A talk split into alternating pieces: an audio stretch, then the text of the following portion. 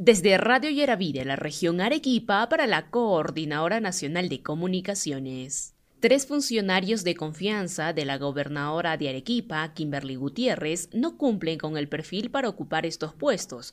Así lo reveló un informe de la Contraloría General de la República. El órgano de control concluye que los funcionarios Jorge Sucya Medina, gerente general del gobierno regional, Fermín Arenas Carrasco, gerente del Arma, y el asesor jurídico Miguel Santos Cruz Ochoa Cuadros no cumplen el perfil exigido por el Manual de Organización y Funciones. Asimismo, recomienda el retiro de dichos funcionarios y la toma de acciones preventivas y correctivas que correspondan en el caso del gerente general del Gobierno Regional de Arequipa, Jorge Sucya Medina, la Contraloría observó que no tiene experiencia en la dirección de programas en general y por incompatibilidad de funciones para desempeñarse como gerente, mientras que el letrado Miguel Ángel Ochoa Cuadro se encuentra inhabilitado por el Colegio de Abogados de Arequipa para ejercer el cargo o funciones ligadas a su profesión. El gerente de la Autoridad Regional del Ambiente, ARMA, Fermín Arenas, no posee el grado de magíster o registra una segunda especialización